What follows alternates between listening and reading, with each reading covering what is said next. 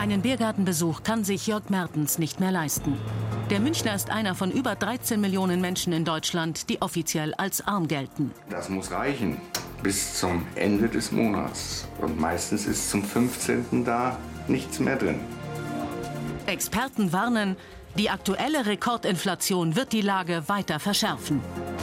Der Gesellschaft müsse bewusst sein, so Mertens, dass es am Ende jeden treffen kann. Angst vor Armut, Wohin führt uns die Preisspirale? Ja, willkommen zur Münchner Runde und das sind meine Gäste. Ulrike Schaaf, die zuständige bayerische Ministerin für Familie, Arbeit und Soziales. Ronja Endres, die Chefin der bayerischen SPD. Ulrich Singer, Vorsitzender der AfD-Landtagsfraktion. Irina Wolf, die schon lange zum Thema Armut forscht und Jörg Mertens, den Sie ja bereits kurz kennengelernt haben.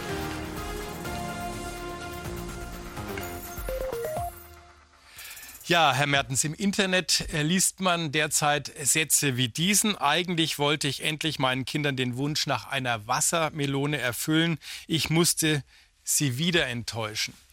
Auch Sie bezeichnen sich als arm. Auf was müssen Sie alles verzichten? Ja, im Prinzip muss man, und das ist das Schlimmste eigentlich, auf ein soziales Umfeld verzichten. Weiter geht's dann mit. Warum muss man auf soziales Umfeld verzichten? Ja, man kann sich einfach nicht mehr leisten, irgendwie rauszugehen, mit anderen Menschen äh, zu sprechen und man wird zunehmend isoliert, weil man einfach nirgendwo mehr mitmachen kann. Also bei Kultur nicht, bei Musik nicht, mhm. bei irgendwelchen Reisen nicht und sonst Biergarten was. Nicht Biergarten geht auch nicht mehr. Mhm. Und ähm, dann kommt natürlich dazu die absolute Not, was das Essen anbetrifft. Wir haben schon gehört, 15. ist meistens Schicht. Und zwar bei vielen, vielen Leuten. Mhm. Egal. Wie viel Geld haben Sie äh, im Monat so zur Verfügung? Ich habe im Monat im Prinzip den Grundsicherungssatz zur Verfügung. Das heißt also, äh, setzt sich zusammen aus meiner Erwerbsminderungsrente. Ich kriege Erwerbsminderung zu 100 Prozent. Mhm und äh, eben aufgestockt dann die Grundsicherung. Hm, und wie viel und das, ist das? Weil viele können sich das vielleicht nicht vorstellen. Also man äh, muss sich das so vorstellen, ich kriege äh, 924 Euro Erwerbsminderungsrente. Und weil das nicht reicht, kriege ich, wie viel waren das? Ich glaube 65 Euro Grundsicherung obendrauf und das war's dann. Mhm. Davon muss ich dann die Miete bezahlen, die Elektrizität bezahlen. Und was mir bleibt letztendlich, ist dieser Hartz-IV-Satz und nicht mehr. Und dass der nicht ausreichend ist, das wissen wir seit Jahren. Es wird seit Jahren verhandelt. Es wird seit Jahren von der Parität vorgerechnet, dass das mindestens 200 Euro zu wenig ist. Mhm. Und da leben ja, 13 Millionen Menschen von. Ja, Sie waren ja nicht immer arm. Sie hatten einen Job, haben ein normales Leben geführt. Wie kam es dann dazu? Ja, das passiert ganz einfach. Man steht morgens in der Küche, führt die Kaffeetasse zum Mund und dann plumpst der Arm weg. Und dann stellt man im Krankenhaus fest, dass massive Stenosen in der Halswirbelsäule sind. Und man wird dann operiert. Da kommen dann noch andere Krankheiten dazu und hat den ganzen Hals voll Eisen und kann ganz einfach nicht mhm. mehr arbeiten. Ja, sehr traurig. Jetzt sitzt jetzt die Sozialministerin von Bayern. Haben Sie eine ja. Botschaft? Ja, etwas sozialer werden und vernünftig berechnen. Nicht immer so niederberechnen, aber ich meine, das ist im Prinzip Bundessache. Was man auf Länderebene machen könnte, ja, in München wird es gemacht, man kriegt 22 Euro pro Monat München-Zulage, weil München teuer ist. Nein, man muss es verbreiten, man muss es öffentlich machen. Es sind 13,4 Millionen Menschen, wie ich mittlerweile gehört habe unterschiedlichster Couleur, und ich meine jetzt nicht die Hautfarbe, äh, die in Armut geraten sind und die meisten davon unschuldig und die können einfach schlichtweg davon nicht mehr leben. Hm. Und sie werden krank davon, wirklich krank, seelisch und körperlich. Frau Scharf? Ja, Herr Mertens, lassen Sie mich zunächst meinen Respekt und vor allen Dingen auch ausdrücken, dass ich es unglaublich mutig finde, dass Sie Ihre persönliche Lebenssituation, eine schwierige Lebenssituation, äh, so öffentlich machen und damit sichtbar machen, dass es Menschen wie Sie gibt, äh, die in einer schwierigen Situation sind. Äh, gerade diese Kampagne, Hashtag, der Sie sich ja auch angeschlossen haben, glaube ich, wird auch dazu beitragen, dass das Bewusstsein in der Bevölkerung ein anderes wird, nämlich dass Menschen in Armut geraten ohne eigenes Verschulden. Ich glaube, das ist wohl mit die wichtigste Botschaft, die auch von Ihrer Kampagne mit ausgeht. Hm. Wenn ich äh, in diese Runde einfach ähm, für uns feststellen darf oder festhalten darf, Sie haben nämlich auch die Zahl 13,2 oder 13,4 Millionen genannt. Äh, mir ist wichtig, dass wir die Armutsgefährdungsquote und uns eine gemeinsame Basisgrundlage, äh, Datengrundlage schaffen. Die Armutsgefährdungsquote ist aus meiner Sicht schief, denn sie berücksichtigt nicht, ob jemand beispielsweise Wohneigentum hat ähm, ist also eine, eine statistische Zahl, eine kühle statistische Zahl. Sehr viel treffender und sehr viel genauer, realitätsnäher ist die äh, Mindestsicherungsquote, weil sie genau abbildet, äh, und Frau Dr. Wolf kennt es auch, wie viele Personen tatsächlich äh, bedürftig sind und über mhm. Sozialleistungen versorgt werden. Jetzt reden wir über Quoten, das ist auch okay und muss man wissenschaftlich auch tun, aber wir reden ja auch um ganz konkrete Menschen. Und äh, Frau Wolf, Sie sind Sozialforscherin und Expertin eben zu diesem Thema Armut. Inwiefern, bleiben wir mal bei Herrn Mertens, mhm. ist er denn tatsächlich ein sehr gutes Beispiel für steigende Armut in Deutschland oder Bayern? An erster Stelle möchte ich auch äh, meine Dankbarkeit äh, zum Ausdruck bringen, dass Sie heute da sind und dass Sie diesen 13,4 Millionen Menschen eine Stimme verleihen. Altersarmut steigt in Deutschland massiv zu und stärker auch als Kinder- und Jugendarmut. Am stärksten sind in Deutschland junge Menschen von Armut betroffen. Jede vierte Person im Alter von 18 bis 25 Jahren ist armutsgefährdet, wobei da werde ich Ihnen widersprechen, auch wenn die äh, relative Armutsgefährdungsquote, wie Sie gesagt haben, schief ist, dann bildet sie doch sehr gut die Realität ab. Vielleicht können wir es uns auf Niedrigeinkommen verständigen. Ja, das ist Einkommensarmut. Äh, und Einkommensarmut bedeutet nichts anderes als weniger als 60 Prozent des mittleren Einkommens in Deutschland. Und äh, wenn wir wirklich sehr dezidiert nach unterschiedlichen Lebenslagen angucken, was Sie beschrieben haben, soziale Teilhabe, kulturelle Teilhabe, Gesundheit, materielle Teilhabe, Wohnung, Kleidung, Schuhe und differenzieren nach relativer Armut, dann sehen wir sehr genau, wie benachteiligt die Menschen sind, die in relativer Armut leben. Und zwar in allen Lebensbereichen, durchgehend. Deswegen kann ich das, was Herr Mertens beschreibt, mit Zahlen belegen. Das ist nicht eine Geschichte, das ist ein Muster, das sich wiederholt. Und das Muster wiederholt sich ab drei Jahren und durchgehend. Und Menschen, die in Armut aufwachsen, junge, Kinder, äh, junge äh, Erwachsene, Heranwachsende, Jugendliche, Kinder, sie brauchen unsere Unterstützung. Mhm. Was wäre denn dann die politische Unterstützung, Herr Singer, die fehlt?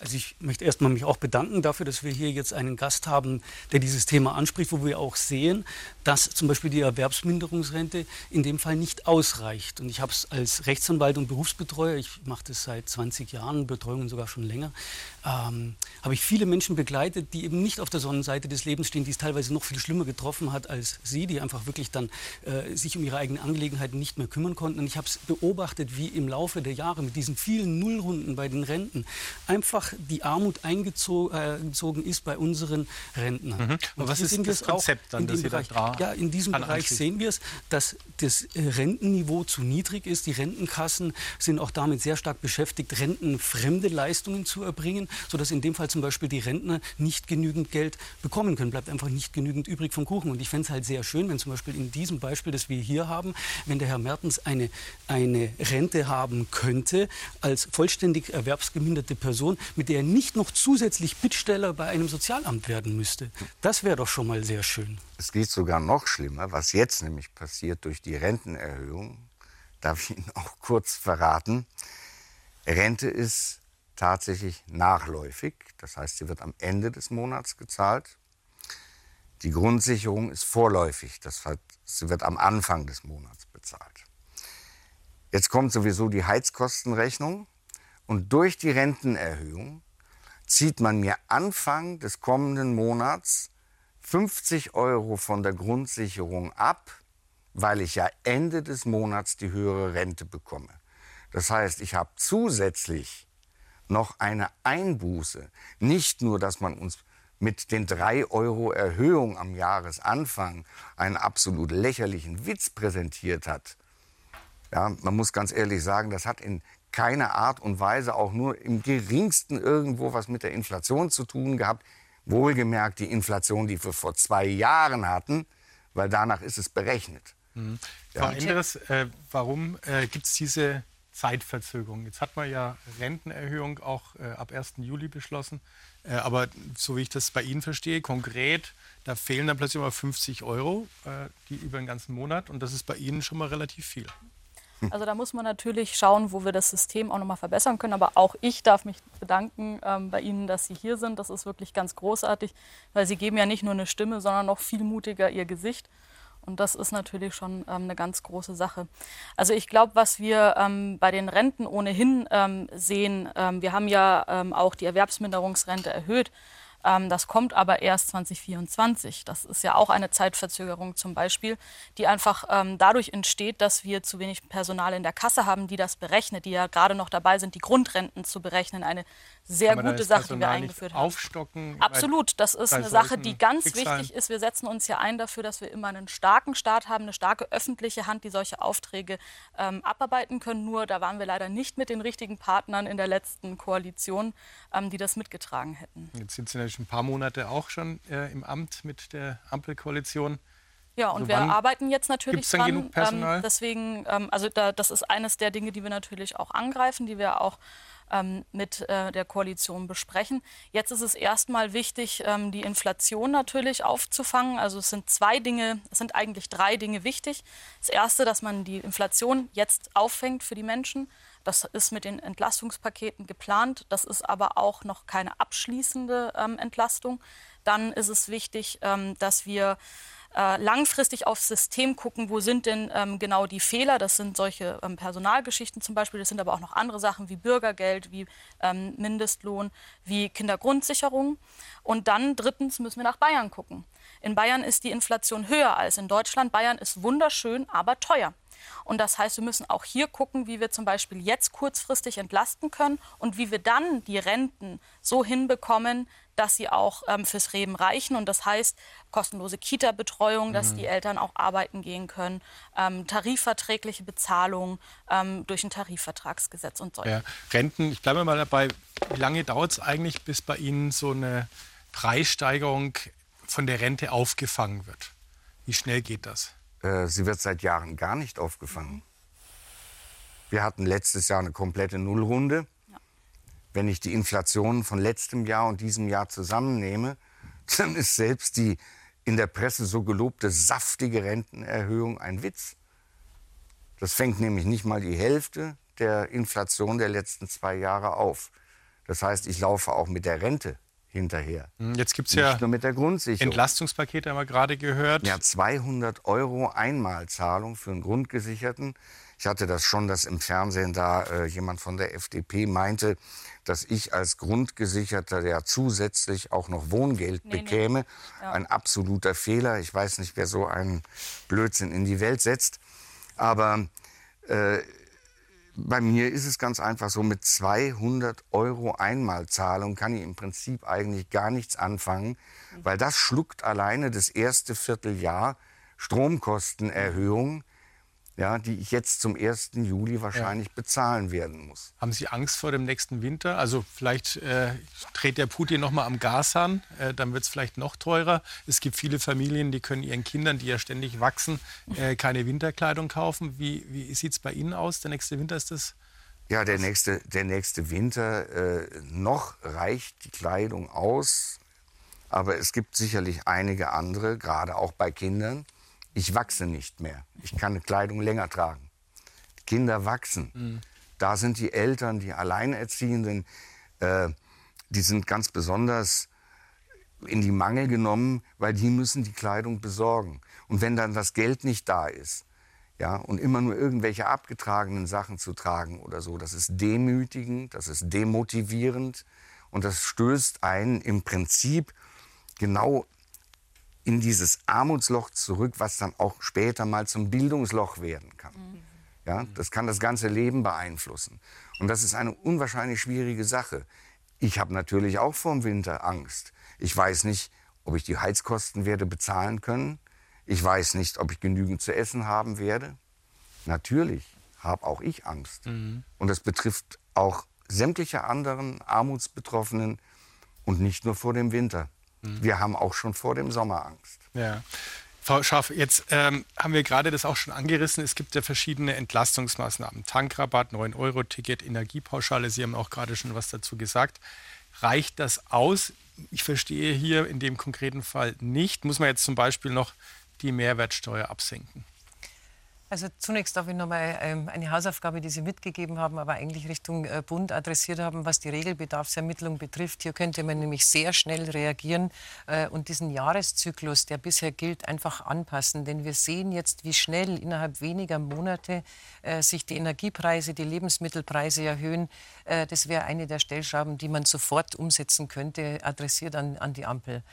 Ähm, ich bin etwas enttäuscht, weil die ganzen Entlastungspakete, die die Ampel auf den Weg gebracht hat, eine Bevölkerungsgruppe vollkommen vergessen hat, nämlich die Rentnerinnen und Rentner. Im Entlastungspaket nicht drin, in der Energiepauschale der 300 Euro jetzt nicht drin. Der Bundesfinanzminister sagt dann äh, sehr zynisch, da reicht das Geld nicht aus, das wären mehrere Milliarden. Also diese, diese Bonuszahlungen, glaube ich, lösen nicht unser Problem. Wir müssen strukturelle Änderungen vornehmen. Und einige Dinge sind gut auf den Weg gebracht worden, äh, was die äh, Steuern betrifft, nämlich der Arbeitnehmerpauschbetrag, äh, die Pendlerpauschale, äh, der Freibetrag in der Einkommensteuer. Aber die Erhöhungen sind so marginal, dass sie einfach für diese Steigerungen, die wir haben, zu wenig sind. Frau Enders, jetzt, Sie vertreten jetzt eben auch hier die Ampelkoalition. Da wurde gerade mal der Ball zu Ihnen gespielt. Ja, also wir sehen natürlich ähm, die Probleme, die diese hohe Inflation auch auslösen. Und ähm, das ist auch noch alles nicht abgeschlossen und fertig. Also wir haben die Situation im Blick und natürlich ähm, die 200 Euro ähm, sind erstmal ein geringer Betrag. Ähm, natürlich ist es aber auch so, dass dann ähm, auch die Abschaffung der EEG-Umlage zum Beispiel da auch noch mit reinzielt. Das sind alles Punkte, die so aufeinander ähm, kommen und wo es äh, für Familien mit Kindern noch ähm, was ist, äh, was gegeben hat, äh, für Studierende ähm, etwas gegeben hat, für die Menschen, die im Wohngeldbezug sind, die 240 Euro Heizkostenzuschuss. Wir beobachten die Lage aber weiter und es wurde ja bereits auch aus Berlin die Signale gegeben, ähm, dass das nicht das letzte Paket gewesen sein muss und auch Hubertus Heil hat bereits angekündigt, ähm, dass er genau ähm, für die grundgesicherten Menschen auf die Grundsicherung schauen möchte und dass natürlich da diese ähm, höheren Preise und alles, was jetzt teuer wird, sich dann auch bei der Erhöhung widerspiegeln muss. Und mhm. das, Reichen Ihnen, Herr Singer, diese Ankündigungen? die Menschen brauchen eine verlässliche und langfristige Lösung. Da helfen ja 9-Euro-Tickets für drei Monate nicht weiter oder ein Tankrabatt für ein paar Wochen, sondern man braucht gerade, wir sehen ja den Inflationshammer und den Preisschock ja gerade bei den Energiekosten. Und da brauchen wir eine langfristige Reduzierung. Und gerade in dem Bereich sind ja auch massiv Steuern vorhanden. Das man heißt, momentan verdient ja der Staat sehr, sehr gut an den hohen Kosten und hat obendrauf nochmal seine Steuern, CO2-Steuer und Umsatzsteuer und so weiter. Da können wir massiv und vor allem dauerhaft Entlastung schaffen. Es ist ja wichtig, dass die Menschen gerade mit niedrigen Einkommen positiv und ohne Angst in die Zukunft schauen können und nicht dann Angst haben müssen, dass dann der Gaspreis auf einmal um 100 oder 200 Prozent höher wird oder dass 1000 Euro Nachzahlung drohen. Und da brauchen wir eine klare Ansage der Politik für eine dauerhafte Entlastung. Und hier können wir die Steuern ganz massiv senken, CO2-Umlage weg. Diese ganze gescheiterte Energiewende hat Milliarden gekostet und es zahlt natürlich jetzt gerade auch ähm, immer, das zahlt jetzt momentan der einfache Bürger, der sich die Energie nicht mehr leisten kann, den Strom nicht mehr leisten kann. Der Strom wäre deutlich teurer, wenn wir weniger erneuerbare Energien im Energiemix hetzen. Das ist tatsächlich ein Fakt. Das heißt, mehr erneuerbare Energien, dann ist der Strompreis auch günstiger. Da hat Bayern auch noch Nachholbedarf, besonders in der Windenergie. Und es ist tatsächlich so, ähm, dass wir eben alles anpacken müssen. Was ich vorhin gesagt habe, es reicht nicht, diese einmaligen Zahlungen zu machen, auch wenn jetzt vielleicht noch ein weiteres dazukommt. Was wir machen müssen, ist, wir müssen ans System gehen. Das ist oft etwas langwieriger als ähm, die sofortigen Sofortzahlungen es sind aber es lohnt sich. Wir hätten diese Sachen schon vor Jahren angehen müssen. Wenn wir vor Jahren eine Kindergrundsicherung, eine echte, ähm, eingeführt hätten, dann wäre die jetzt deutlich höher. Wenn wir es vor Jahren geschafft hätten, ähm, das Rentensystem so zu, ähm, aufzubauen, wie die Sozialdemokratie das sich gewünscht hätte, dann wären die Renten jetzt höher. Wenn wir ähm, Hartz IV oder das Bürgerinnengeld so behandelt hätten, wie es vorher mal gedacht war, dann wären die Regelsätze jetzt deutlich höher. Und deswegen ist es so wichtig, dass wir jetzt aufs Bürgergeld gehen, weil das wirklich dann eine Entlastung bringt und auch äh, die Demütigung Demütigungen rausnimmt, zum mhm. Beispiel. Also ich wollte gerade sagen, natürlich ist alles sehr schön, wenn man in die Zukunft äh, denkt und was man in der Zukunft alles so Schönes machen kann und muss. Und das dauert sicherlich auch einige Zeit. Was jetzt passieren muss, Regelsätze hoch. Und die Leute nicht an der Tafel hängen lassen. Ich habe neulich gesehen, und es war heute auch im Internet wieder sichtbar, was da in der Tafel jetzt gerade in der heißen Zeit abgegeben wird. Das ist wirklich bei aller Liebe nicht mehr essbar. Ich habe heute Erdbeeren gesehen, äh, die hätten sie vom Boden nicht aufgehoben. Mhm. Ja? Es müssen die Regelsätze jetzt hoch, weil bis zur Mitte des Jahres sind die Leute wirklich im Hunger. Und ich kenne die ersten Ärzte, Hausärzte, die mir berichtet haben, dass sie Leute mit Mangelerscheinungen haben. Muss es so weit kommen, ich meine, die Vergangenheit hat es auch gezeigt. Man hat die Regelsätze klein gerechnet, klein gerechnet, klein gerechnet. Sie sind nicht gestiegen. Sie sind nicht ausreichend. Das weiß man seit vielen Jahren, dass sie nicht ausreichend sind. Jetzt sind wir an einem Punkt, wo 13,4 Millionen Menschen massiv geschädigt werden. In Psyche, in Gesundheit, in Bildung. Und das darf nicht sein. Es darf einfach nicht sein. Da muss die Politik jetzt etwas tun. Frau und zwar Wolf, sofort. Frau Wolf, ähm, es wird ja schon zum Teil etwas getan mit diesen Ausgleichsmaßnahmen. Sie sagen, es ist zu wenig. Mhm. Ähm, sind das alles nur so kurzfristige Ausgleichsmaßnahmen? So äh, mit so einem vielleicht Strohfeuereffekt, man versucht jetzt so Energiekosten mal abzufangen. Aber ist es jetzt, wenn Sie das als Wissenschaftler mal betrachten, generell so, dass der soziale Aufstieg eigentlich immer schwerer wird? Also man wird vielleicht leichter arm und man kommt auch nicht mehr aus diesem Tal raus. Genau richtig. Äh, in den 80er Jahren, wenn jemand arm war, dann lag die Wahrscheinlichkeit, dass diese Person auch in den weiteren fünf Jahren arm bleiben würde, bei 40 Prozent. Das heißt, sechs Personen haben das geschafft. Heute sieht die Lage komplett anders aus. Die Wahrscheinlichkeit, dass Menschen auch in den nächsten fünf Jahren arm bleiben würden, liegt bei 70 Prozent. Das heißt, nur drei Personen würden es schaffen. Warum? Herr Mertens erklärt Ihnen mit ganz einfachen Worten, mit gesundem Verstand, woran es liegt. Und ich kann das aus der Wissenschaft nur mit Zahlen belegen und begründen. Die letzte Anhebung der Regelsätze war um drei Euro, weniger als ein äh, Prozent.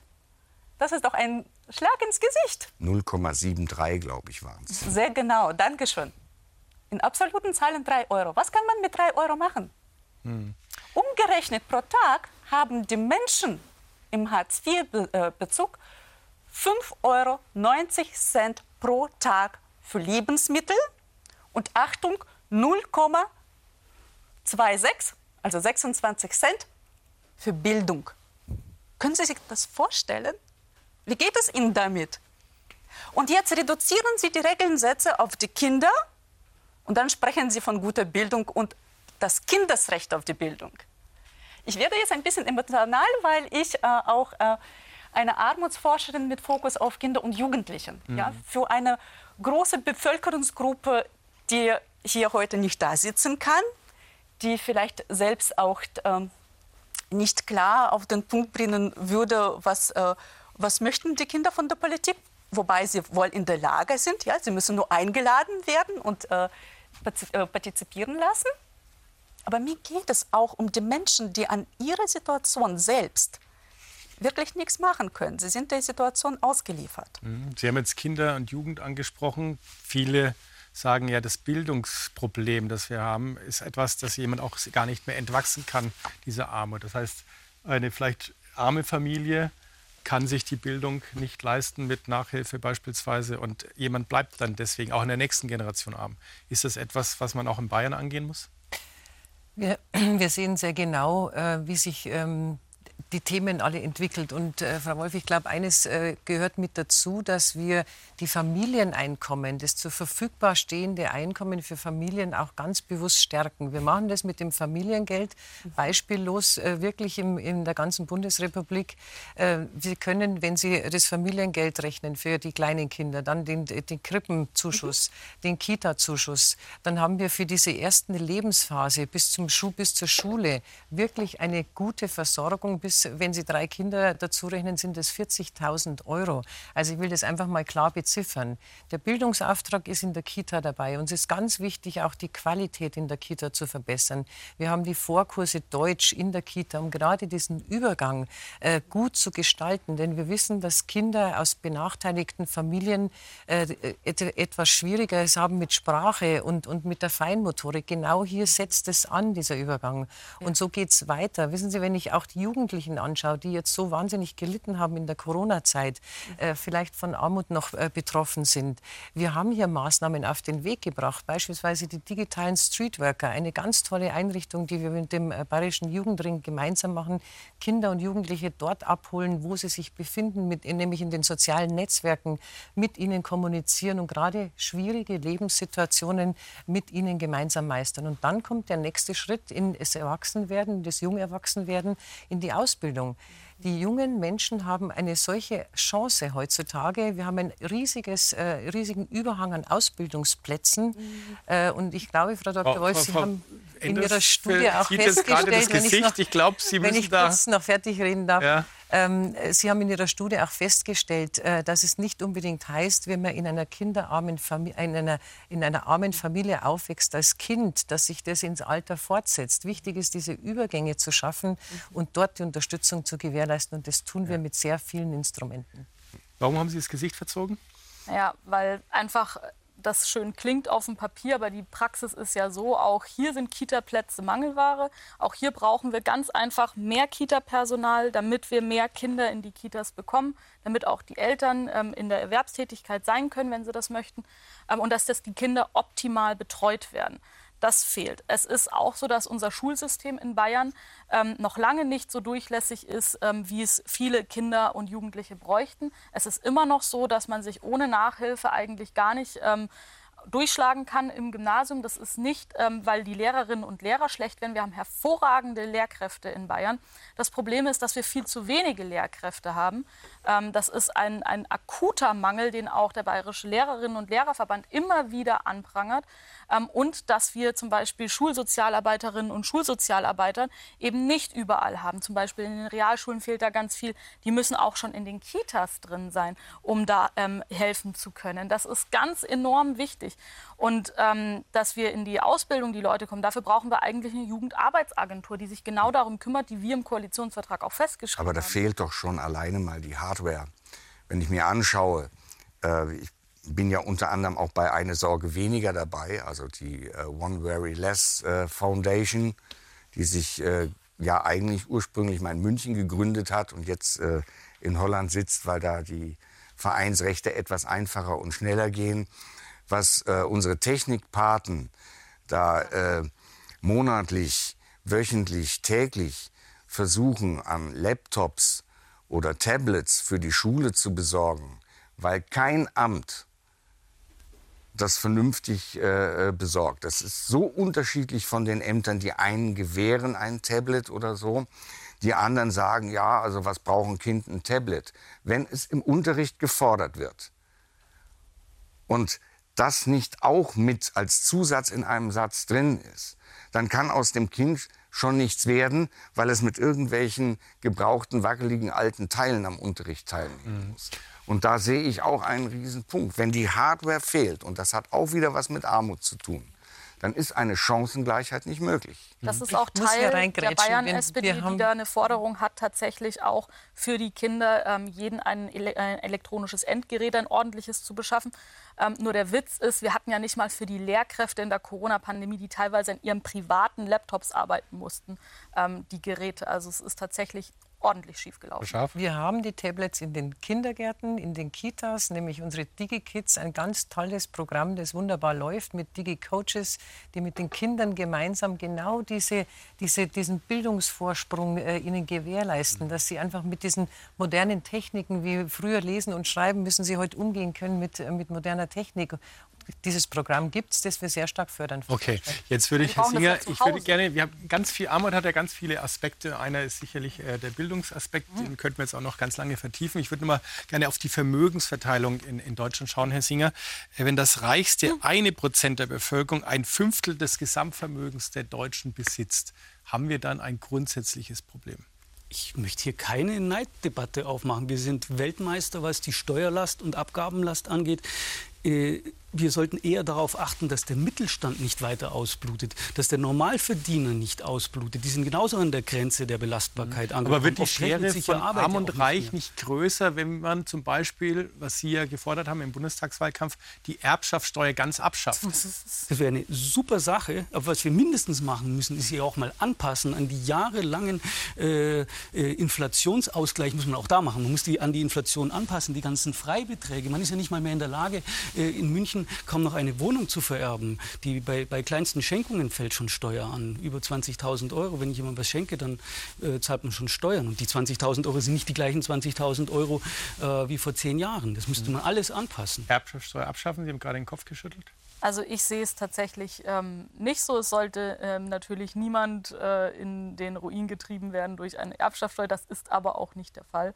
Ähm, was ich schon sehe in Deutschland, ist, ähm, wir müssen eigentlich die höheren Vermögen, und ich rede von Vermögen, nicht nur das hohe Einkommen, wir reden ja gerade über Vermögen, ähm, es müssen die auch ihren Teil für die Gesellschaft leisten und mhm. starke Aber Schultern Sie haben in Koalitionsverhandlungen Ihre Forderung nach Vermögensteuer gleich mal ganz am Anfang äh, weggekippt. Koalitionsverhandlungen sind Koalitionsverhandlungen und hätten wir einen anderen Partner gehabt, wäre das nicht gefallen. Das ist, glaube ich, Man kann ja auch klar. sagen, das ist uns besonders wichtig, aber das ist gleich am Anfang rausgerutscht. Das ist ähm, so gelaufen, dass man natürlich sagt, wir wollen, dass diese Koalition auch auf die Beine kommt, weil es eine Fortschrittskoalition ist, weil sehr wichtige Dinge im Koalitionsvertrag stehen stehen, die umgesetzt werden müssen. Ein paar hatte ich schon angedeutet. Ähm, aber es sind ja auch noch einige weitere drin, die zum Beispiel auch der Armutbekämpfung ähm, äh, dienen. Zum Beispiel, dass ähm, Kita-Personal mehr ausgebildet werden kann, dadurch, dass es kostenlos für die Leute ist, die die Ausbildung machen ähm, und dass man auch noch eine Bezahlung hat, wenn man diese Ausbildung macht, was eigentlich ganz natürlich sein sollte in Deutschland aber auch das Bundes Bundestarifstreuegesetz, dass wir halt die Tarifbindung ähm, erhöhen. Wenn wir ordentliche Löhne haben, dann ist die Gefahr, dass Menschen in Armut rutschen, deutlich geringer. Also wir haben da Sachen durchgesetzt, die auch sehr, sehr wichtig waren, die wir mit einer anderen Koalition nicht hingekriegt hätten und auch in der Vergangenheit nicht hingekriegt haben. Okay, wir sind äh, stark in der politischen Diskussion, aber schauen wir uns doch mal noch mal die Realität an. Und zwar, Sie haben es schon vorhin erwähnt, äh, von den Tafeln. Sie sagen, da manches Essen ist ungenießbar mittlerweile, vielleicht auch wegen dieser Hitze. Äh, es ist aber, wenn man sich auch anschaut, wer geht eigentlich zu den Tafeln hin, dann sind es eben nicht nur die Arbeitslosen. Es sind nicht nur die Grundsicherungsempfänger. Es sind sogar Studierende dort, die sich äh, jetzt Essen holen müssen. Wir haben da ein Beispiel aus München. Wir müssen einmal kurz unterbrechen, weil das Gelände sonst zu voll wird. Steht hier noch ein kleines Stückchen zurück, damit wir hier nicht ganz so dollen Stau haben. Danke. Die Münchner Tafel am Großmarkt. Rund 1400 Menschen kommen jede Woche hierher. Diese Ausgabestelle wurde extra eingerichtet für Bürger, die unter der Woche keine Zeit haben, wie Berufstätige oder Studenten. Es sind überwiegend junge Menschen hier, wie Oleg. Er studiert Ingenieurswissenschaften. Vor ein paar Monaten hat es meistens drei Stunden gedauert.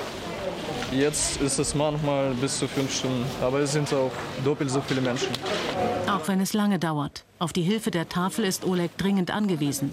Er muss mit rund 700 Euro BAföG im Monat auskommen. Mit Tafel ist es viel leichter, zu Lebensmitteln zu kommen, weil so spare ich mindestens 50 Euro monatlich. Es geht weiter. Erstmal mit der Nummer 94. Bitte reinkommen. Auch Arif ist auf die Tafel angewiesen. Er arbeitet als Mediengestalter. Trotz regelmäßigen Einkommens bleibt für Lebensmittel so gut wie nichts mehr übrig. Ich arbeite momentan Vollzeit und äh, acht Stunden am Tag soll ich sagen und ich verdiene ungefähr 1500 Euro, wenn ich Miete zahle und sowas, dann kommt man nicht in der Runde. Wer zur Tafel will, wird genauestens auf Bedürftigkeit überprüft. Nur wer am oder unter dem Existenzminimum lebt, bekommt Zugang. Das bedeutet weniger als 450 Euro im Monat zum Leben nach Abzug aller Fixkosten. Ich glaube, die äh, Miete erstmal billiger werden in, in, Großstädten, nicht nur für mich, sondern auch für die anderen, dass die Miete, wenn der Miete ein bisschen senkt, äh, Leute arbeiten momentan nur für die Miete. Immer mehr Menschen suchen die Unterstützung der Tafel. Wir stellen seit längerer Zeit fest, dass natürlich der der Zulauf größer wird. Corona hat da einiges getan, weil da doch viele Existenzen vernichtet worden sind. Und äh, jetzt kommt natürlich eben dazu, dass durch die starken Preissteigerungen immer mehr Leute nicht mehr zurechtkommen.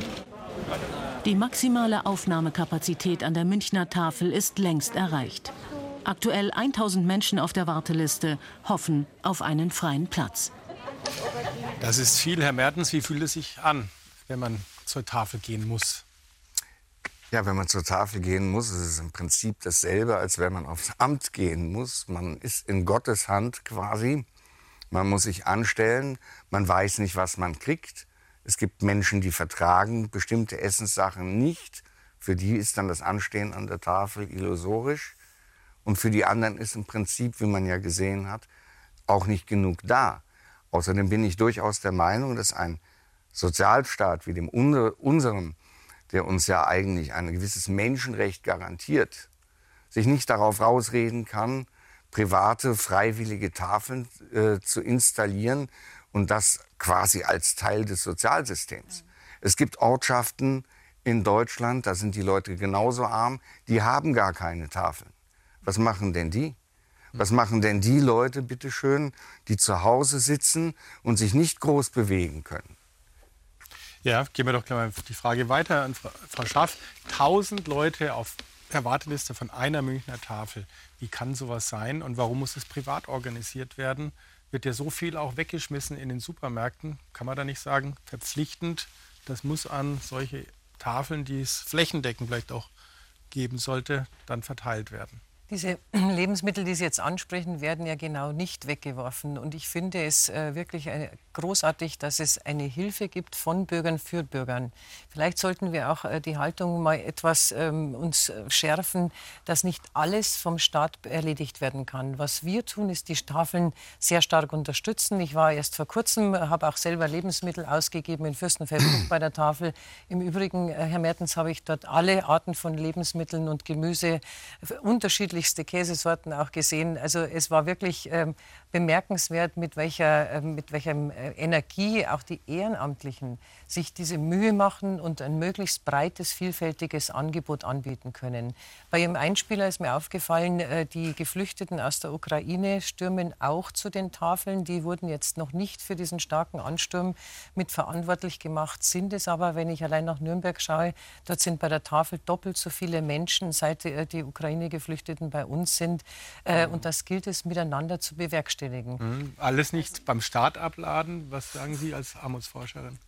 Ich, äh, ich möchte eine Zahl in die Runde werfen. Ähm, wir haben in, äh, im Video gesehen, ein junger Mann sagt, er arbeitet Vollzeit ja, und kommt trotzdem genau. zur Tafel. Vier Millionen Menschen in Deutschland arbeiten Vollzeit und bleiben arm. Ja. Und daraus kann ich nur eins schlussfolgern. Armut ist kein persönliches Versagen. Das ist ein Ergebnis komplexer politischer Entscheidungen. Das ist ein strukturelles Problem. Und wenn es äh, ein strukturelles politisches Problem ist, dann Instrumente sollten auch aus Politik mhm. kommen und nicht von den Menschen. Jetzt kommt wahrscheinlich gleich das Wir Argument aus der Politik, der Mindestlohn. Ja. Ist das etwas, wo Sie sagen? Ja, von, von 9,83 Euro äh, Cent auf 12 Euro mit aktueller Inflationsrate gucken wir mal, was im Herbst übrig bleibt von dieser Erhöhung. Das ist wunderbar, dass es gemacht wird. Das ist toll. Also Aber kommt gleich die nächste Erhöhung? Nicht oder? ausreichen. Also es ist tatsächlich so, dass wir von der 12 Euro Mindestlöhnerhöhung Gott sei Dank jetzt auch sehen, dass direkt ähm, Branchen nachziehen, die vorher mhm. eben auch einen sehr schlechten Lohn gehabt hatten. Die Reinigungsbranche zum Beispiel hat gleich gesagt, okay, dann erhöhen wir sofort auf 14 Euro, damit wir die Leute ja auch noch kriegen. Ja. Ähm, aber es ist massiv wichtig, dass wir ordentliche Löhne haben. Mhm. Und ordentliche Löhne haben wir mit Tarifverträgen. Das heißt, und das ist jetzt übrigens auch die europäische Vorgabe, dass wir unsere Tarifbindung auf 80 Prozent bringen müssen. Wir sind bei 40. Mhm. Das heißt, wir müssen gucken, wie die Tarifverträge ja. sind. Und eine Sache möchte ich noch Sie sagen. Sie haben sich gegen die Erhöhung äh, des Mindestlohns ausgesprochen, richtig? Ich, ich, bin grundsätzlich der Meinung, dass der Staat sich da nicht so sehr einmischen oh. sollte, weil Sie schauen, Sie, wir haben es ja gerade gehört an dem Beispiel, die Inflation frisst quasi die Erhöhung des Mindestlohns gleich wieder auf. Was wir tatsächlich brauchen, ist eine echte Entlastung. Wir hatten das Beispiel in dem Video. Der Mensch geht arbeiten, es bleiben ihm 1500 Euro übrig und es reicht nicht. Wir müssen schauen, dass wir wirklich ein echtes Mehr Netto vom Brutto haben. Es muss was übrig bleiben, nämlich von der Arbeit, mit der ich arbeiten gegangen bin, weniger Steuern, weniger Abgaben dann bleibt was übrig und dann muss man auch nicht mehr zur Tafel gehen. Falsch. das geht, aber, das geht aber nur durch ein, das geht nur, wenn man das, wenn man das Steuersystem etwas gerechter macht und nicht so, dass wenige wirklich sehr reiche Leute sich arm rechnen können, so gut wie gar keine Steuern zahlen, beziehungsweise ihr Vermögen dann noch verdoppeln, dadurch, dass sie nämlich zum Beispiel Aktienpakete haben, die nicht besteuert ja, werden. Richtig. Die werden beliehen. Von dem geliehenen Geld baut man Häuser. Da macht man wieder Riesengeschäft, da kauft man Aktien von und so pusht man sein Vermögen immer weiter hoch, während der normale Arbeitnehmer wirklich bis zum Höchststeuersatz, je nachdem wie viel er verdient, bezahlen muss.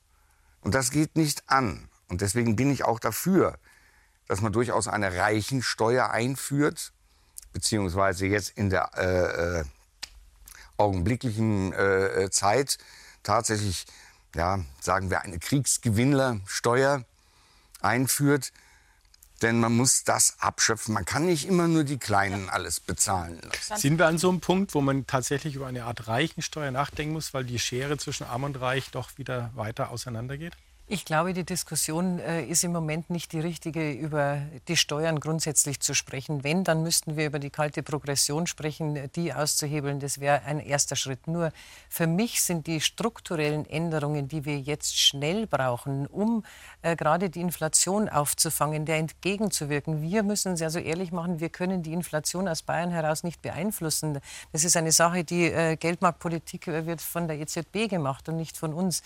Aber was wir tun können, können, ist dafür sorgen, dass Familieneinkommen, das Einkommen auch im Rentenalter von uns unterstützt wird. Und ich habe es vorher genannt, ein Familiengeld, ein Kita-Zuschuss, ein Krippenzuschuss, das sind mhm. alles äh, Gebühren oder sind alles Beträge, die dem gesamten Familieneinkommen helfen, wenn man bei der Familienpolitik bräuchte, wenn man von Anfang an bleibt. ordentlich verdienen würde. Wenn, jetzt darf ich noch eines ergänzen, was mir genauso wichtig ist, ist eine gute Arbeitsmarkt- und Wirtschaftspolitik, denn die beste Prävention vor Armut ist doch eine durchgängige unabhängige Erwerbsbiografie. Und wir müssen den Arbeitsmarkt mal bei uns betrachten. Wir hatten in der Vergangenheit oft bis zu 20 Prozent Arbeitslosigkeitsrate. Jetzt sind wir bei 2,8. Das ist der beste Wert, sogar von, besser als von vor Corona. Äh, das heißt, die Arbeitsmarktpolitik ist entscheidend, die Menschen in Arbeit bringen. Und dann können wir über die äh, Debatte der Steuern, äh, das ist eine grundsätzliche, die wir hier heute sicherlich nicht lösen können. Die Menschen in gute Arbeit bringen. Das ist genau. ein Unterschied, ja. weil es gibt Niedriglohn. Ähm, äh, wir haben in Bayern eine Million Menschen, die im Niedriglohnsektor arbeiten. Und mit diesem Gehalt, da kann ich arbeiten und lande am Ende doch wieder in der Altersarmut. Das, das sind, die, nicht, das sind die Armutsrente von später. Genau. Ja. Und, und aber auch bei der Erwerbsunfähigkeit. Und das können wir in Bayern bekämpfen. Das können wir in Bayern bekämpfen, indem wir sagen, dass zumindest alle Gelder, die wir in der, öffentlich, in der öffentlichen Hand ausgeben, nur an Firmen zahlen, die auch nach Tarifvertrag bezahlen. Aber dann Frau frage ich schon ganz unruhig, aber Frau Schaff, gerne ja, erst das, ähm, Sie beklagen immer, dass zu wenige ähm, Menschen äh, in den, in den ähm, Gewerkschaften organisiert sind. Ich frage mich immer, wessen Aufgabe ist es denn, äh, Arbeitnehmerinnen und Arbeitnehmer zu gewinnen, dass sie gemeinsam mit ihrer Dachorganisation, mit ihrer Gewerkschaft diesen Vertrag zwischen Arbeitgeber und Arbeitnehmer aushandeln. Denn eines eines muss man einmal auch gerade richten. Nicht der Staat ist zuständig, die Gehälter und die Löhne festzustellen, sondern das ist ein Vertrag zwischen Arbeitgeber und Arbeitnehmer. Der Staat ist äh, zuständig für die Gelder, die er ausgibt. Und ich finde es schon richtig, dass mein Steuergeld nicht dafür ausgegeben wird, Lohndumping zu Dann schauen Sie sich öffentliche Aufträge mal an. Da werden Sie keinen finden, wo nicht äh, alles getan wird, äh, um, den, um die Sicherheit, um die genügende Bezahlung äh, dafür zu sagen, ja, schauen Sie sich nur mal an, im öffentlichen Personennahverkehr ein, ein, ein MVV in München vergibt keinen Vertrag, wenn Sie nicht mindestens tariflich bezahlen. Das ist, doch die, das ist doch die Realität. Ich liebe Zahlen. Ich möchte Ihnen noch ein paar Zahlen geben. Der Anteil des Niedriglohnsektors in Deutschland liegt bei über 18 Prozent. In Schweden 3,5, Portugal 4, Finnland 5. Was machen wir falsch? Es reicht nicht, die Menschen in der Arbeit zu bringen. Wichtig ist, was am Ende des Monats übrig bleibt und nicht bis zum 15. des Monats. Apropos, und dass man auch ganz, sich ganz kurz eine Zahl, weil Sie immer so schön nach den Zahlen. Das fällt mir gerade blitzartig wieder ein. Geht dem äh, da auch um die Kinder, ja, dass äh, äh, äh Sozialämter tatsächlich jetzt festgestellt haben, dass die 9 Euro, das 9-Euro-Ticket für Kinder, die sonst mit einer Schülerkarte fahren, eine ungerechtfertigte Bereicherung ist und diese Ämter jetzt tatsächlich hingehen und von den Familien, von den Armutsfamilien, die, neun, die, die Differenz zwischen den 9 Euro und der Schülerkarte zurückfordern wollen. Das ist aber nicht korrekt. Das ist, das ist nicht, ja. ja. Und Herr ja? Mertens, wir bleiben, wir bleiben bei dem Thema. Ich verlasse jetzt den, den Niedriglohnsektor, können Sie später auch untereinander austauschen. Freizeitbonus, Corona, 100 Euro für Kinder aus Hartz-IV-Familien haben 190.000 Kinder in Deutschland nicht bekommen. Warum? Das war eine politische Entscheidung. Deswegen, weil diese Familien auch vom Staat Unterhaltsvorschuss bekommen haben. Überlegen Sie sich mal, sind die Familien dadurch reich geworden, dass diesen Kindern 100 Euro Freizeit für Freizeitaktivitäten aufgrund von Corona nicht ausgezahlt wurde?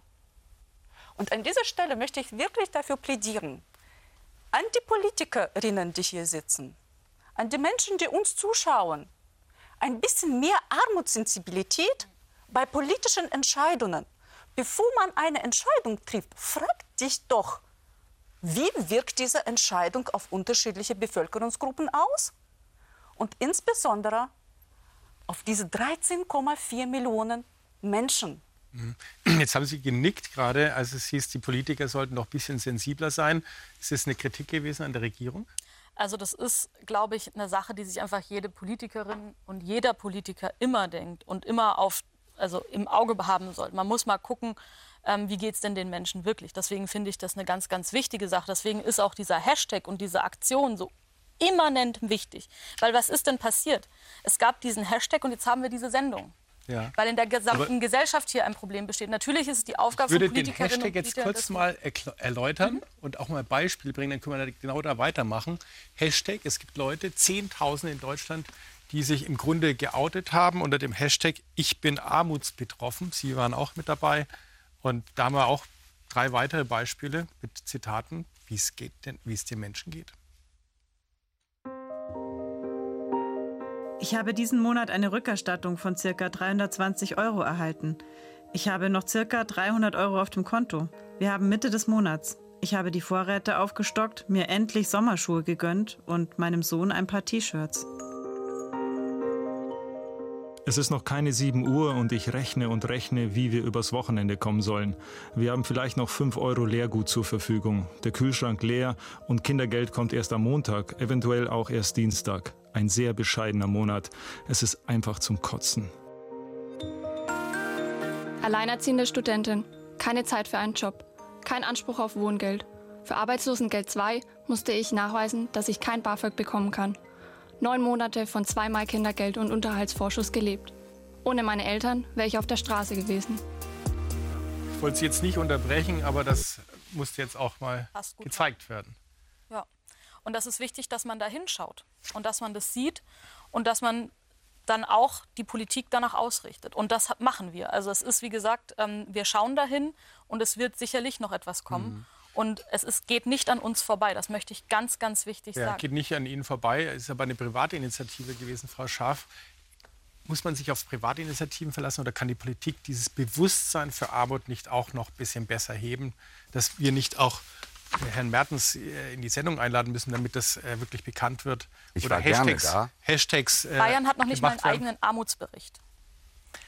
Also ich finde, dass es ähm, wichtig ist, dass wir uns immer wieder bewusst machen, wie es den Menschen geht. Jede politische Entscheidung fußt auf äh, dem Zustand, auf einer Realitätsfeststellung, äh, um was geht es, was wollen wir erreichen, wie geht es den Menschen damit. Und äh, mir als Sozialministerin kann man nicht unterstellen, dass ich nicht tagtäglich mit Menschen zu tun habe, die nicht auf der Sonnenseite Mhm. des Braucht Lebens es stehen. einen Armutsbericht oder haben wir haben einen Sozialbericht, äh, den wir bald vorstellen werden. äh, Und dort werden wir die Situation auch ganz genau beleuchten. Äh, Mir ist es schon auch noch mal wichtig zu sagen, bei allen Schwierigkeiten, die wir haben, wir müssen aber auch eines sehen. Wir sind in einem Sozialstaat, der alle auffängt, in einem starken, engmaschigen Netz und alle unterstützt, die Unterstützung brauchen.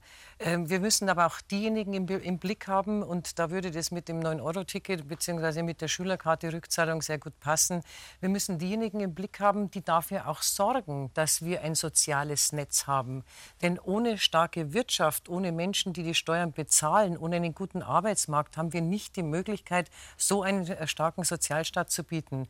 Und Herr Mertens, äh, die Schülerkarte, die Sie angesprochen haben, ähm, das ist aufgrund eines Regelbedarfs, der ermittelt wird. Dieser Bedarf, jetzt nennen wir einfach mal 100 Euro, um das leichter zu machen, äh, wird der Familie gewährt, um die Schülerbeförderungskosten damit abzudecken. So, jetzt gibt es dieses 9-Euro-Ticket. Ähm, für mich sowieso nicht nachvollziehbar, wie man für drei Monate eine solche ähm, Odyssee starten kann. Jetzt ist dieser Bedarf nicht mehr da. Das heißt, diese 100 Euro werden gekürzt um die äh, 9 Euro. Denn wer zahlt denn diese 100 Euro? Es ist der Steuerzahler. Und nochmal, wir leben in einem Solidarsystem. Wir müssen einfach auch äh, diesen Ausgleich finden und alle im Blick haben. Und es ist eine Frage der Gerechtigkeit, dass der Bedarf, der notwendig ist, da ist die Solidargemeinschaft dabei, das zu bezahlen. Wenn wir in einer er Solidargemeinschaft so leben, hoch dann sollten sich diejenigen, die jetzt Milliarden von Gewinnen gemacht haben, zusätzlichen Milliarden, auch daran beteiligen und nicht eine Armutsfamilie. Ganz genau. Das ist meine Meinung. Herr Singer, wenn wir über Deutschland reden, vielleicht schauen wir über den Tellerrand hinaus. In Deutschland ist jeder Sechste von Armut betroffen. Wie ist der internationale Vergleich? Haben Sie auch Zahlen? internationale Vergleich äh, interessiert mich jetzt hier gar nicht so sehr, sondern der Punkt ist, dass es viel zu viele Menschen sind, die in Deutschland in einer Armutssituation leben oder auch davon bedroht sind. Und äh, ein Schritt wäre es eben zum Beispiel, dass wir die Grundfreibeträge massiv aufstocken, sodass sich das Arbeiten wieder lohnt. Es muss einfach wirklich effektiv mehr Netto vom Brutto übrig bleiben, damit man überhaupt den Ansporn hat, in dieser Gesellschaft auch wieder Leistung zu erbringen. Weil viele äh, haben einfach die Wahl letztlich zwischen Hartz IV oder einer äh, Vollzeitbeschäftigung, die letztlich dann nicht einmal mehr Geld abwirft, als äh, in Hartz IV zu bleiben. Hm. Immer mehr Menschen sind auf staatliche oder nichtstaatliche Unterstützung angewiesen. Wird Deutschland schlecht regiert? Das fragen Sie mich? Ja. Ah, Armut ist ein strukturelles Problem. Und Armutspolitik ist tatsächlich ähm, eine Suche nach einer guten Mischung zwischen Solidarität, Subsidiarität und Eigenverantwortung. Und Subsidiaritätsprinzip und So- Solidaritätsprinzip, sie sollten erst komplett erfüllt werden, um dann um die Eigenverantwortung zu sprechen. Hm. Und jetzt Und so haben Sie ja zwei. Fachpolitikerinnen oder viele Mhm. Fachpolitiker hier im Raum, äh, die mit Ihnen diskutieren. Sagen Sie, das Problem ist erkannt, die Konzepte, die auf dem Tisch liegen, zwar unterschiedlich, gehen in die richtige Richtung, oder sagen Sie, nee, das ist alles noch viel zu passiv? Wir versuchen jetzt ein Pflaster auf eine tiefe Wunde zu kleben. Wir müssen das Problem umfassend, grundlegend besprechen. Und da gibt es schon sehr viele Erkenntnisse. Es ist nicht so, dass es an Erkenntnissen oder an Studien mangelt oder an Initiativen in der Zivilgesellschaft. Es hapert an der Umsetzung.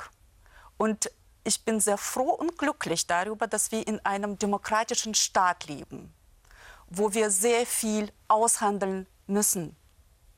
Aber wir können nicht mehr ignorieren, dass es so vielen Menschen in Deutschland, in einem der reichsten Länder der Welt, das ist die vierte Volkswirtschaft weltweit, so geht, dass sie Ernährung sich nicht leisten können, dass die Mutter sich zwei Paare Schuhe für 12 Euro kauft und ein paar T-Shirts, dass Menschen zur Tafel gehen, weil sie nach einem Monat Arbeit kein Geld haben für das Essen.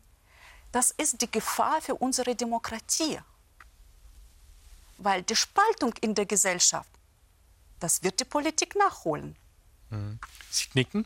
Ich bin ganz bei Ihnen bei dieser Einschätzung, dass es eine Gefahr ist für die Demokratie. Denn ähm, mit das Wesentliche in der Sozialpolitik ist, gute Bildung auch zu gewährleisten. Und das beginnt äh, in der Kita und äh, zieht sich äh, durch das Schulleben hindurch. Mhm. Denn nur wenn wir Menschen haben, die äh, unser System auch verstehen, die gebildet sind, die abwägen können, die Demokratie auch verstehen, ähm, haben wir auch verantwortungsbewusste Junge, die ähm, eine Demokratie mittragen. Mhm. Aber nochmal zu Ihrem internationalen Vergleich. Äh, ich würde gerne diesen nationalen Vergleich noch machen, äh, weil heute Abend immer wieder auch diese Zahl mit den 13 Millionen von Armutsbetroffenen fällt. Wir müssen uns darauf verständigen, dass wir die Mindestsicherungsquote als die reelle Zahl sehen von Menschen, die Sozialleistungen beziehen. Also egal ob SGB II, ob Grundsicherung, Grundsicherung im Alter.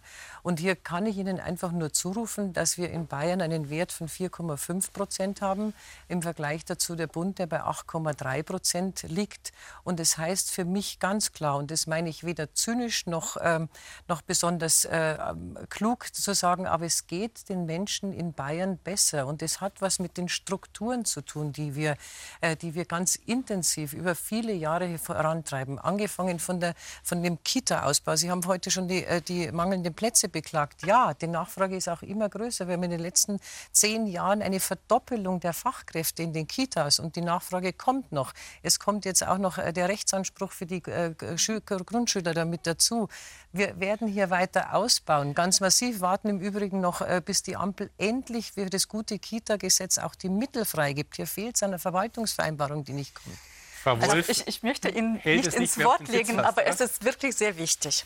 Also, wenn Sie über die Kita-Plätze sprechen, dann sprechen Sie für die Gesamtbevölkerung. Ich spreche hier für Menschen, also für Kinder, die in armen Familien aufwachsen. Und aufgrund der Vereinbarkeit von Familie und Beruf kommen diese Plätze erst an die Kinder, die erwerbstätige Eltern haben. Die armen Kinder stehen in der Warteschlange. Das stimmt nicht. Wir haben doch, doch einen Rechtsanspruch auf einen Kita-Platz. Ja, aber keine genügend äh, viele Plätze. Also, wir haben nicht genügend Plätze, weil die Nachfrage und der Bedarf immer steigt. Aber das stimmt nicht, dass hier unterschiedlich äh, äh, vorgegangen wird, wer einen Kita-Platz bringt. Wir haben einen Rechtsanspruch auf einen Kita-Platz. Ja, aber es gibt, das stimmt so nicht. Es gibt tatsächlich eine gesetzliche Regelung, dass die Plätze zunächst an die Familien vergeben werden. Die gesetzliche die Regelung kenne ich nicht. Die müssen Sie mir zeigen. Gerne. Jetzt würde mich, Herr Mertens, wir sind schon fast am Ende der Sendung, interessieren. Sie sind jetzt 60 Jahre alt. Haben Sie Hoffnung, aus diesem Loch der Armut noch mal rauszukommen? Also ganz ehrlich gesagt, die Hoffnung habe ich nicht mehr, weil gerade ein alter Mensch, wenn sich nichts ändert, äh, da auch nie wieder rauskommt. Und ein schwerbehinderter Mensch sowieso nicht, weil mag sein, ein Student, der jetzt zur Tafel geht wenn der sein Studium beendet hat, kommt womöglich aus dieser Armutsfalle wieder raus. Vielleicht jemand, der kurzfristig in Hartz IV gewesen ist, findet wieder einen Beruf. Der kommt womöglich wieder raus, obwohl die Wahrscheinlichkeiten werden ja immer schlechter. Aber wenn man einmal erwerbsunfähig ist und einmal seine Erwerbsminderungsrente bekommt, dann kommt man aus diesem Strudel nie wieder raus und es wird im Augenblick immer schlimmer. Wenn Sie jetzt zum Ende der Sendung einfach nochmal einen Appell richten an die versammelten Politiker, was wäre das?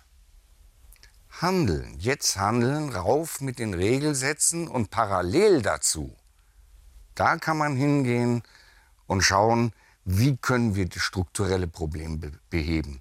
Das ist nämlich eine ganz, ganz wichtige Sache. Die Parallelität muss laufen. Und sie muss schnell laufen und sie muss in einem Rahmen laufen, dass man sagen kann, die Sätze 200 Euro hoch, damit man überleben kann, eine regelmäßige zeitnahe Anpassung an die Inflation und eben strukturelle Änderungen, aber parallel. Okay, das war ein Appell für Soforthilfe plus strukturelle Maßnahmen. Das äh, fand ich war ein ganz guter Ausblick, was Politik zu leisten hat in den nächsten Jahren. Wir blicken auf die nächsten Monate. Vielleicht wird die Inflation noch weiter steigen. Wir hoffen es nicht und hoffen, dass die Armut natürlich geringer wird weltweit, nicht nur in Deutschland. Ja, jetzt geht es weiter mit kontrovers. Wie praxisnah ist der Gesetzesvorschlag zum Ausbau der Windkraft? Auch ein spannendes Thema. Bleiben Sie einfach dran. Ich danke allen meinen Gästen fürs Diskutieren und Ihnen fürs Zuschauen.